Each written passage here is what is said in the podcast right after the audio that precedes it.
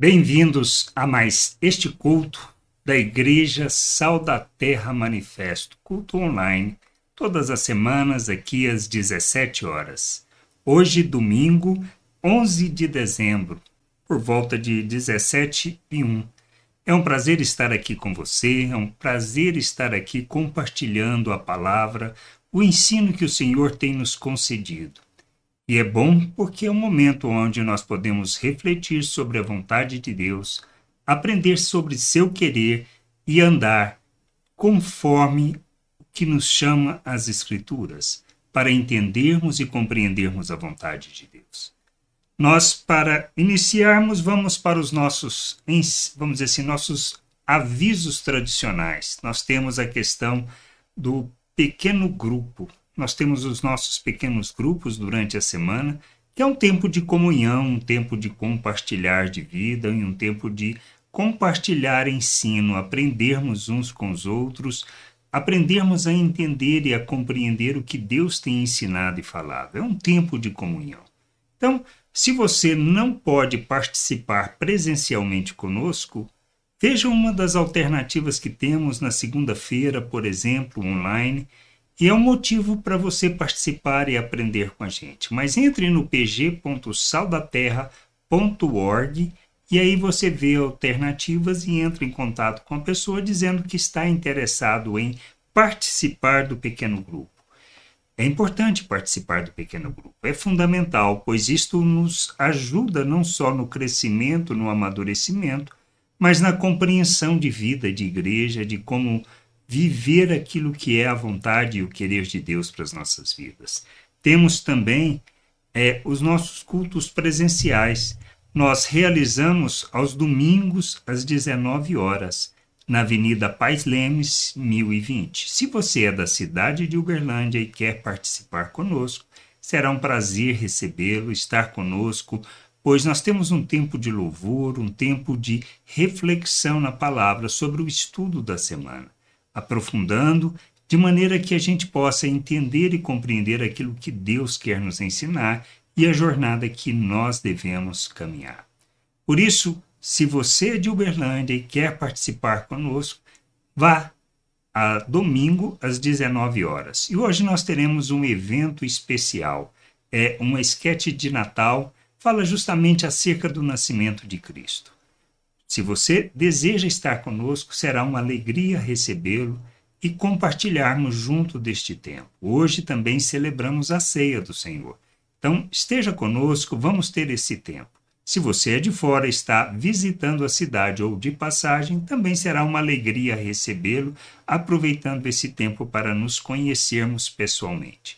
Então, não deixe de estar com a gente. Venha, venha participar conosco é um tempo de alegria e a gente precisa entender a razão, o propósito das nossas reuniões, para que a gente possa fazer segundo a motivação que agrada e que revela o nosso coração como Deus deseja que nós façamos. É importante a gente entender isso. Precisamos entender a, a motivação do nosso viver, a razão do nosso viver. Como fazer isso? Como aprender sobre isso?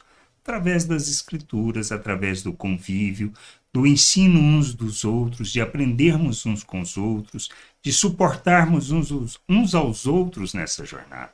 Se trata disto, de uma jornada onde nós crescemos em entendimento, crescemos no processo de aprendizagem, sabendo que dependemos inteiramente da graça de Deus, da bondade de Deus e do amor de Deus para conosco.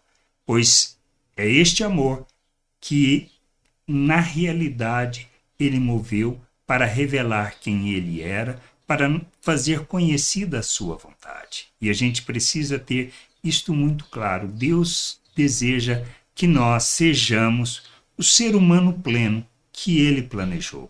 E planejou muito antes da criação do mundo. Que nós sejamos como seu filho Jesus Cristo, que veio ao mundo para nos salvar, para nos resgatar das trevas e nos transportar para o seu reino e para a sua glória. É isso que a gente precisa ter em mente. Deus deseja que nós participemos do seu reino, que participemos da sua vida, que fazemos, façamos parte da sua família. Esse é o propósito, esse é o querer de Deus para as nossas vidas. Que a gente faça parte da sua família, faça parte do seu reino, que revele a sua glória neste mundo, que revele os valores eternos, que a gente ande como Cristo neste mundo. A nossa jornada é de crescimento, de amadurecimento. Quando nós entendemos, como nós fizemos ao longo ao longo deste ano, os estudos que veio desde a carta aos Efésios, passamos por evangelhos, por diversos ensinos, por algumas cartas onde nós aprendemos sobre isso e reforçamos esse ensino.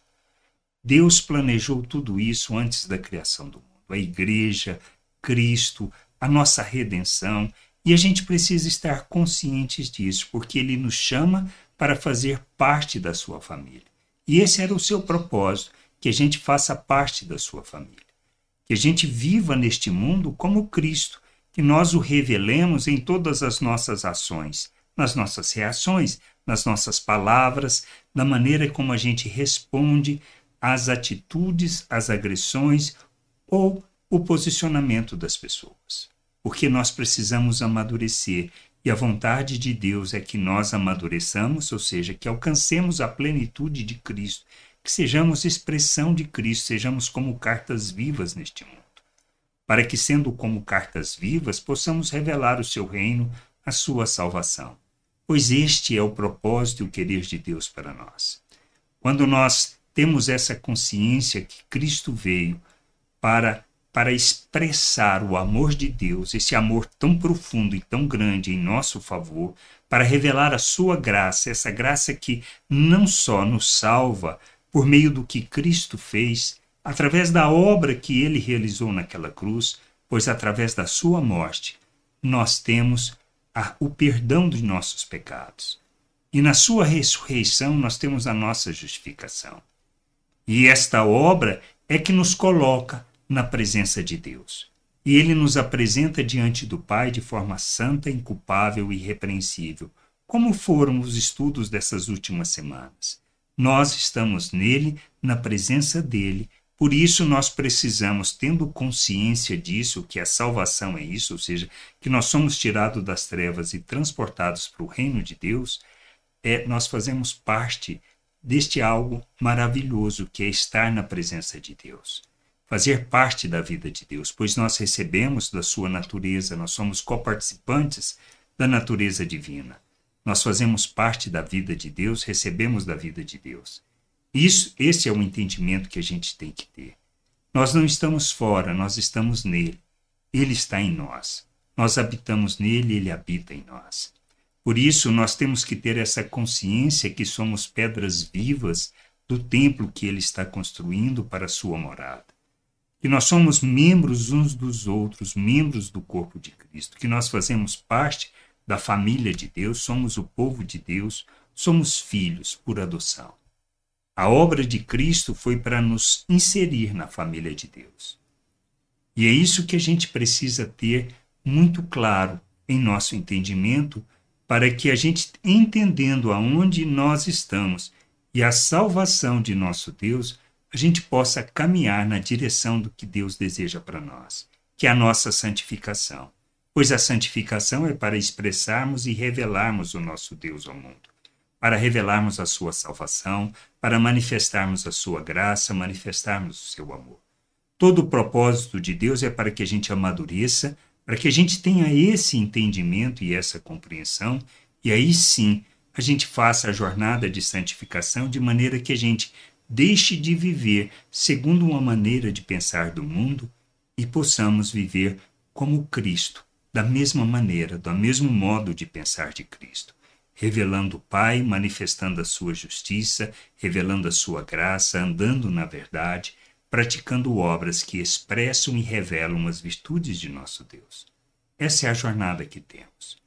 Conscientes de que a gente santifica não para que nós possamos ver Deus, mas para que as pessoas, aquelas pessoas que estão à nossa volta, possam ver Deus através de nossas vidas. É isso que a gente precisa entender. Somos chamados para sermos luz neste mundo, para sermos o sal dessa terra, para revelarmos o reino de Deus. Por isso, quando Jesus iniciou o seu ministério, ele fala: arrependei-vos, porque é chegado o reino de Deus. E é isso que a gente não pode esquecer. Somos responsáveis por revelar o reino de Deus na terra, como família, como povo de Deus. De maneira que a gente viva não para condenar as pessoas, mas para mostrar-lhes a salvação, para mostrar a graça de Deus, para revelar o amor de Deus que, nos, que foi derramado em nossas vidas pelo Espírito Santo e derramado de forma abundante, para que a gente revele esse amor de forma abundante, para que revele a graça sem limites, sem limitação, de maneira que a gente expresse de forma plena a salvação e a graça de Deus no mundo. Pois é nossa responsabilidade encher a terra com o conhecimento da glória do Senhor. É nossa responsabilidade revelar o amor de Deus e a graça de Deus a todas as pessoas. Somos filhos de Deus para cumprirmos este propósito. Por isso nós somos chamados para revelar o reino, revelar a graça e o amor de Deus. Essa é a nossa salvação. Este é o propósito de sermos salvos, revelarmos o nosso Deus ao mundo. Não temos outra maneira de viver não temos outro propósito. Por isso, a consciência de que fazemos parte da família, que a igreja somos nós, os membros do corpo de Cristo. Temos a responsabilidade uns para com os outros, para o aperfeiçoamento dos santos, para o crescimento uns dos outros, para o amadurecimento. E que já não faz diferença mais as opiniões pessoais, mas devemos respeitar e honrar uns aos outros naquilo que é sem importância e sem crítica. Por exemplo, se um quer guardar dias, tem problema nenhum. Se um acha que deve comer isso ou aquilo e não aquilo, aquilo outro, não tem problema nenhum. Isto faz parte, pois são escolhas que nós fazemos. E isso não tem nada a ver.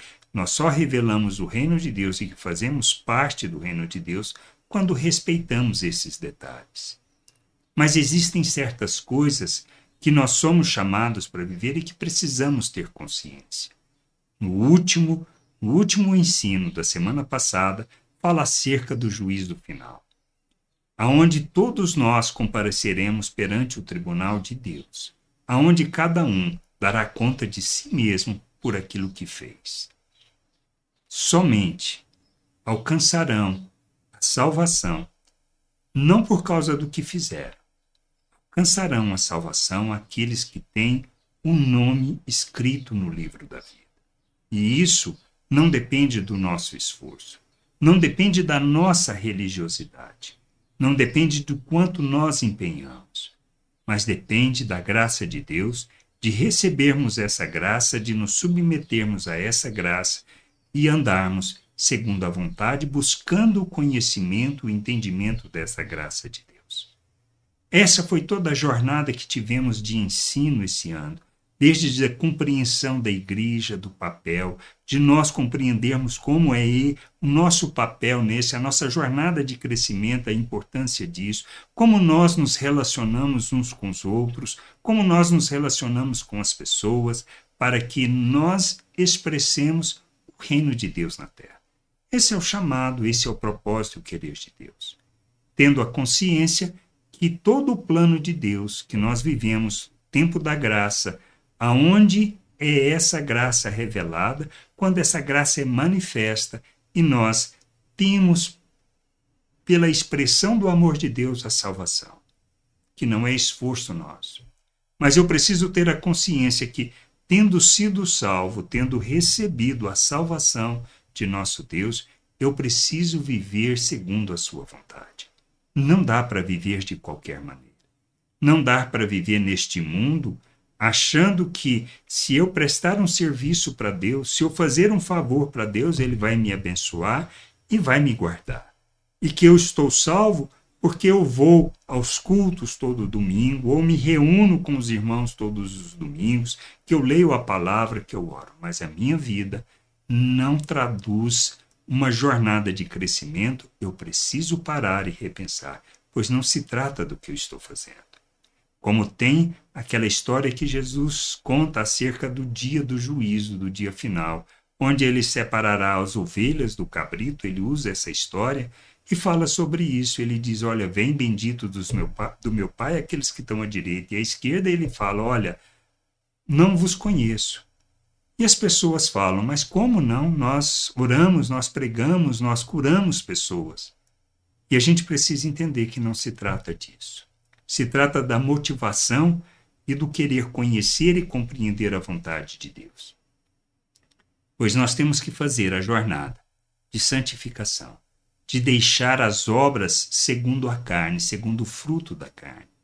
Toda obra que nós fazemos, ou seja, todas as nossas relações que nós desenvolvemos, que estão fundamentadas no pensamento natural, que revelam o nosso egoísmo, que expressa mentira, a hipocrisia, ou que nós usamos das pessoas para alcançar os nossos interesses, ou seja, sendo egoístas, orgulhosos, arrogantes, hipócritas, mentirosos que nós estimulamos a, a briga, dissensão entre, entre as pessoas, isso não é de Deus. Isso não está no propósito de Deus, isso é carne, é pensamento natural. Se nós achamos que somos merecedores de algo de Deus, isto é carne, pois isto é o nosso esforço querendo fazer alguma coisa para Deus, para agradá-lo, para ele nos recompensar. Isto é carne, é pensamento natural, é forma de agir segundo a natureza humana. E nós precisamos entender, para ser seguidores de Cristo, ele falou, tem que negar a si mesmo, tomar a cruz e seguir a ele, seguir o seu exemplo, o seu modelo. Tomar a cruz é morrer, pois se não morrermos, negando a nós mesmos e não seguirmos o modelo de Cristo, a oferta de Cristo, nós não experimentaremos, não conheceremos e nem, nem andaremos na vontade de Deus. Essa é a nossa jornada. Para que as obras que nós fizermos sejam obras que glorificam a Deus. E essas obras é que serão vistas. Agora, se foi tudo fundamentado na carne, certamente o fogo destruirá tudo isso. E se a nossa motivação não foi fundamentada na graça de Deus, nós precisamos rever o que nós estamos fazendo. Pois podemos ser religiosos, mas nós não expressamos, não conhecemos e nem revelamos a vontade de Deus e o seu amor, pois é isso que nós temos que manifestar. Verdadeiro, o verdadeiro culto, ele está na oferta que nós fazemos de nossos membros em favor da vontade de Deus. E essa vontade de Deus é que o mundo o conheça, que as pessoas conheçam da sua salvação, que conheçam das suas virtudes, ou seja, expressando graça, misericórdia, amor, bondade diante das pessoas. Na realidade, o fruto do Espírito, pois nós temos que expressar o fruto nas nossas relações. E é isso que nos conduz. Essa é a nossa jornada neste mundo. E nessa jornada de crescimento, nós pecaremos, erraremos. Isso é problema? Não. Mas nós devemos e temos que nos arrepender, nos abandonar essas obras, não ser insistente na prática. Por isso, Paulo fala: sendo a graça abundante de Deus, então posso continuar a pecar? Ele fala de jeito nenhum. É isso que a gente precisa entender. Nós não podemos permanecer no pecado. Não podemos dizer que nós não pecamos, pois isto, quando falamos isso, nós afirmamos, como João diz em sua primeira carta, somos mentirosos, porque pecamos, mas nós temos um advogado que realizou toda a obra que nos defende perante o Pai e que nós estamos fazendo uma jornada de amadurecimento para alcançarmos a plenitude de Cristo e revelarmos Cristo através das nossas ações. Precisamos entender isso. A santificação é para revelarmos o Pai ao mundo, para enchermos a terra com conhecimento da glória do Senhor e para revelarmos essa glória no mundo. E as nossas obras serão julgadas diante dessas atitudes, da motivação que nos moveu e da certeza, ou incerteza, de que temos o nosso nome no livro da vida. Nome no livro da vida, quem coloca é Deus. Pelo que nós fizemos? Não. Pelo que Cristo fez e por nós nos submetermos reconhecendo que é obra dele, favor dele, graça dele, cremos nisso, aceitamos isso e aceitamos viver segundo a vontade do Pai. Por isso, a vida eterna está em conhecer o Pai e a Jesus Cristo. À medida que nós buscamos esse conhecimento e esse entendimento, nós caminhamos nessa jornada. Por isso a gente precisa entender. Tudo isso veio o julgamento final. E aí vem a conclusão de toda essa obra. Conclusão de tudo isso, ou seja, o epílogo, que é a conclusão daquilo que é o plano de Deus e o querer de Deus, aquilo que ele fez, a razão. E a gente vai ler o texto lá em Apocalipse 21, do versículo 1 ao 8. Diz assim: Apocalipse 21, do versículo 1 ao 8, eu vou ler na nova Almeida atualizada. E vi novo céu e nova terra, pois o primeiro céu e a primeira terra passaram, e o mar já não existe. Vi também a cidade santa, a nova Jerusalém, que descia do céu da parte de Deus, preparada, como uma noiva enfeitada para o seu noivo.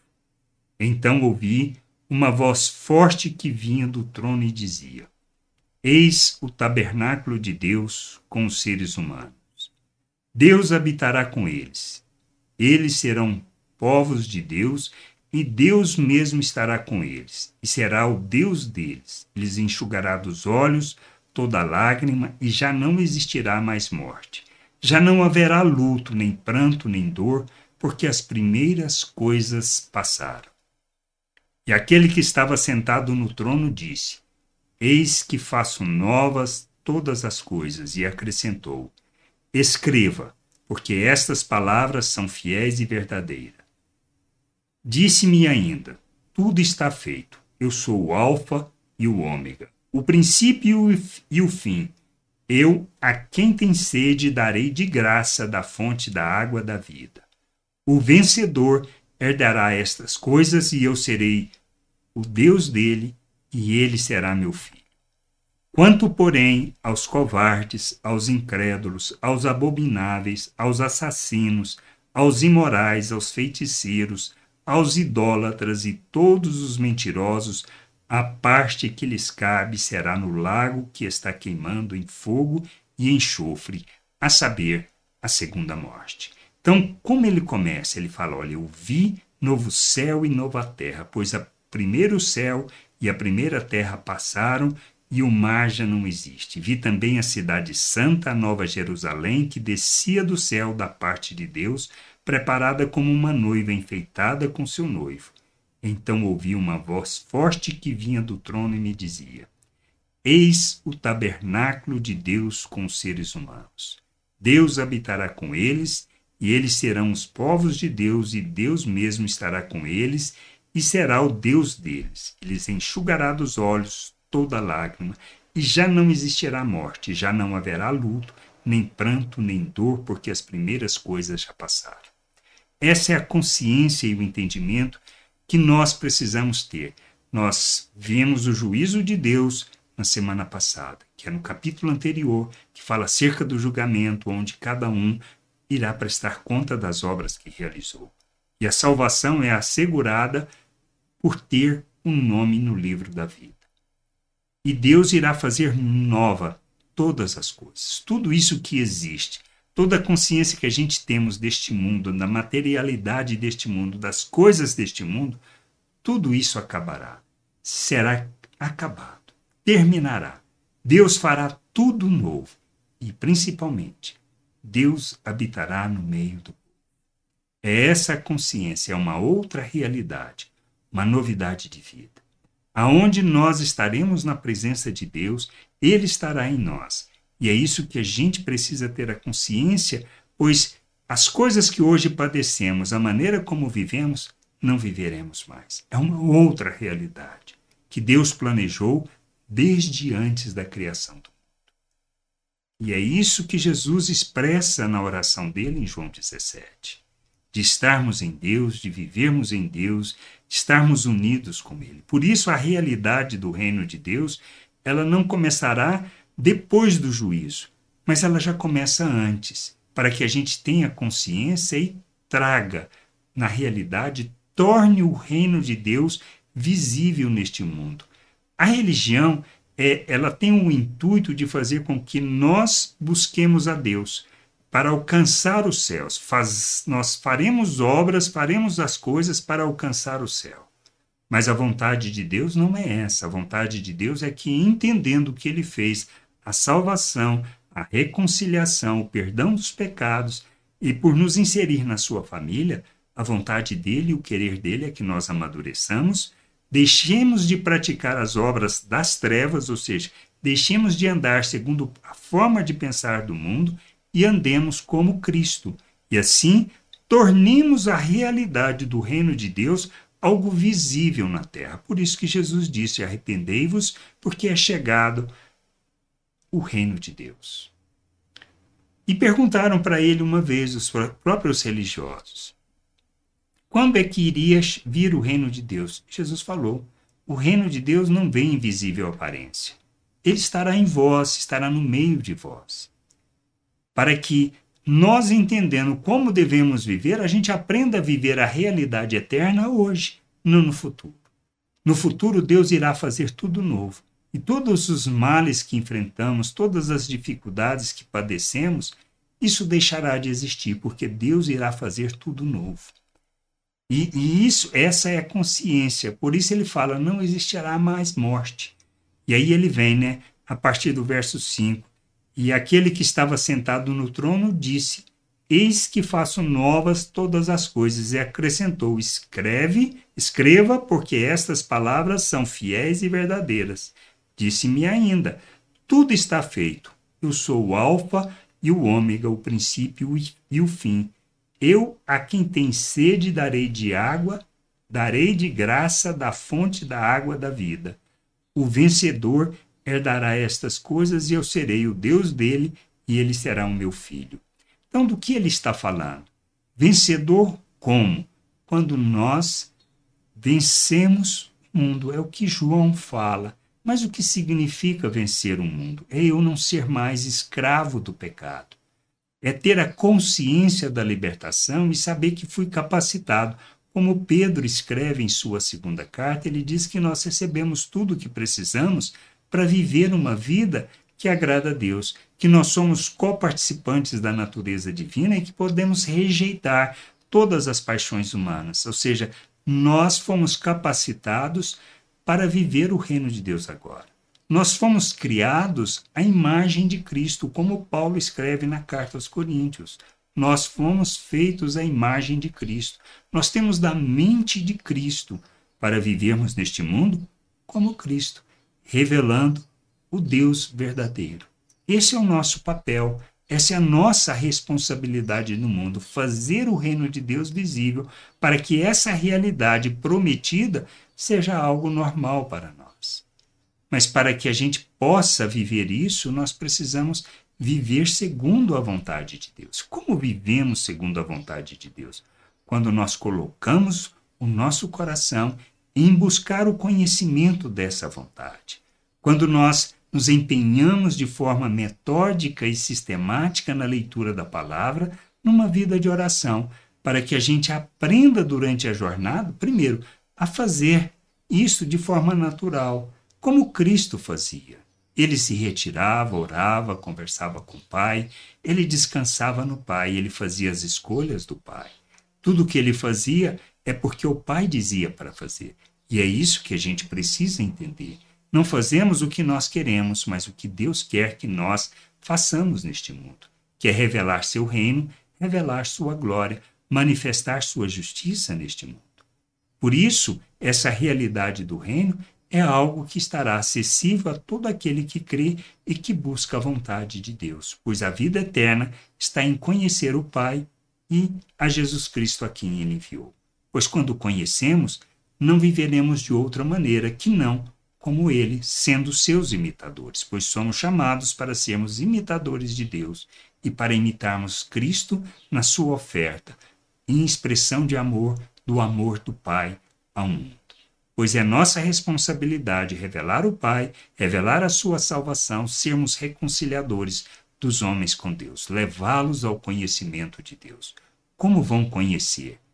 Através das nossas vidas. Quando nós entendemos que precisamos ser cartas vivas, que precisamos ser o bom perfume de Cristo neste mundo.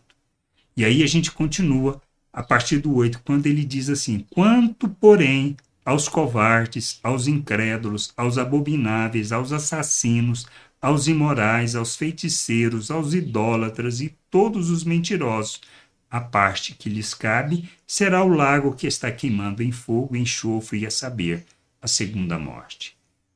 Nosso papel, nossa vitória, está em deixar as obras do mundo e revelar Deus, revelar a salvação, sendo luz, para que as pessoas possam se converter a Deus e assim não serem lançadas no lago de fogo.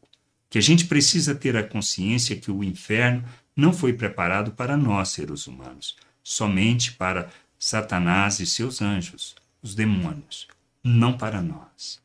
Mas todo aquele que não se sujeita ao Pai, não se sujeita à vontade do Senhor para viver e andar na sua vontade, não conhecerá a salvação de Deus. Pois quando nós rejeitamos a graça, rejeitamos a salvação, mesmo que sejamos religiosos, nós não conheceremos a salvação de nosso Deus. Por isso, o permanecer no pecado, o andar no pecado é que é o problema. Demonstra a nossa falta de entendimento, consciência e compreensão daquilo que é a obra de Deus em nosso favor. Por isso ele inclui todos, ele não inclui só alguns. Ele vai do mentiroso ao idólatra, ao assassino, ao, aos abomináveis, aos imorais. Tudo isso, todo esse tipo de prática não faz parte do reino de Deus e Deus não permitirá que faça parte da vida daquilo que ele tem prometido para todos os seus santos. Por isso é tempo de arrependimento. É tempo de voltarmos para podermos desfrutar daquilo que Deus, pela sua graça, nos, nos concede. Não se trata de nosso merecimento. É sério, é crítico e nós precisamos entender isso. Nós não vivemos o reino de Deus de qualquer maneira. Não podemos viver o reino de Deus e a vontade de Deus de qualquer maneira, achando que dá para conviver e ter a salvação andando no mundo, pensando como o mundo, andando na maneira de pensar do mundo. Nós não experimentaremos da vida de Deus e nem desfrutaremos do novo céu, da nova terra, segundo aquilo que Deus planejou e que está criado para nós, se nós não nos submetermos à Sua vontade, se não ouvirmos a palavra de Cristo e nos submetermos ao processo de santificação, de crescimento, de entendimento, de discernimento, crescendo em maturidade, buscando o conhecimento do Senhor para andar na vontade de Deus e não sermos religiosos. Precisamos fazer isso. É isto que nos permite desfrutar da vida de Deus. A vida cristã ela é calcada, uma vida de oração, no conhecimento da palavra, mas no buscar da palavra não para usarmos contra as pessoas e seus pecados, mas para usar contra os nossos pecados, para que tenhamos a consciência de que estamos vivendo fora da vontade de Deus e assim a gente abandone, porque Ele nos capacitou para isso. Para que a gente possa viver a plenitude do querer de Deus e aprendermos a fazer das nossas vidas oferta, pois é nisto que está o verdadeiro culto que agrada ao Pai para que a gente faça a sua vontade. Como Cristo, mesmo ele no jardim, diante das suas palavras, pedindo para ser, se possível, liberto, ou seja, livre daquela hora que passasse aquele cálice, ele se submete à vontade do Pai. Essa é a consciência e o entendimento que temos que ter. Nem sempre fazemos o que queremos, e nem o que gostamos, mas o que precisamos por causa da vontade do Pai, para que as pessoas possam conhecer o amor de Deus, conhecer da graça de Deus e da sua misericórdia. Não podemos nos sujeitar à natureza humana, não podemos ser escravos de nossos pecados. Fomos libertos para viver pela graça, para andarmos na verdade e praticarmos a justiça, para desfrutarmos disto que é todo o plano de Deus, que é o novo céu, a nova terra, onde habita a justiça, aonde não haverá mais morte e nem dor.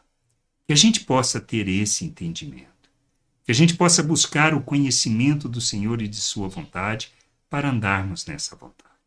Crescermos e assim amadurecermos e sermos instrumento de Deus neste mundo, apresentando a Sua salvação e desfrutarmos isso que Deus nos concede por Sua graça, não por obra, não por merecimento nosso. Que a gente tenha esse entendimento, que a gente possa refletir. Refletir sobre isso e buscar de todo o coração conhecimento da vontade e o entendimento da vontade de Deus para as nossas vidas, para imitarmos a Cristo, crescendo, amadurecendo e revelando o seu amor ao mundo. A graça e a paz de nosso Deus seja sobre a tua vida. Reflita sobre isso. Vamos ter agora um tempo de oração e agradecer a Deus por sua misericórdia. Amém? Senhor, nós te agradecemos por tudo que o Senhor tem feito, por toda a sua salvação, por toda a tua misericórdia revelada por meio de Cristo. Conduza-nos em sabedoria, em graça e no entendimento da sua vontade, para crescermos, amadurecermos e revelarmos teu reino neste mundo. Para a glória e louvor do seu nome. Se conosco. Dê-nos entendimento. Ilumina o nosso entendimento para que a gente possa crescer, amadurecer e cumprir a tua vontade e assim desfrutar de tudo aquilo que planejou para os teus filhos, para a tua família, para o teu povo. Nós somos gratos por Jesus Cristo, gratos por tua salvação e por tua misericórdia. Conduza-nos, Senhor, nesta jornada de crescimento, amadurecimento, para a glória do teu nome. Amém. Tenha uma boa semana Fiquem na graça de nosso Deus, no amor de nosso Senhor Jesus Cristo e na comunhão, comunhão do Espírito, vivendo em família com os irmãos, buscando essa comunhão para o crescimento e amadurecimento. Deus abençoe vocês, uma boa semana. Estamos encerrando, neste momento, essa transmissão online. Graça e paz sobre a tua vida. Amém.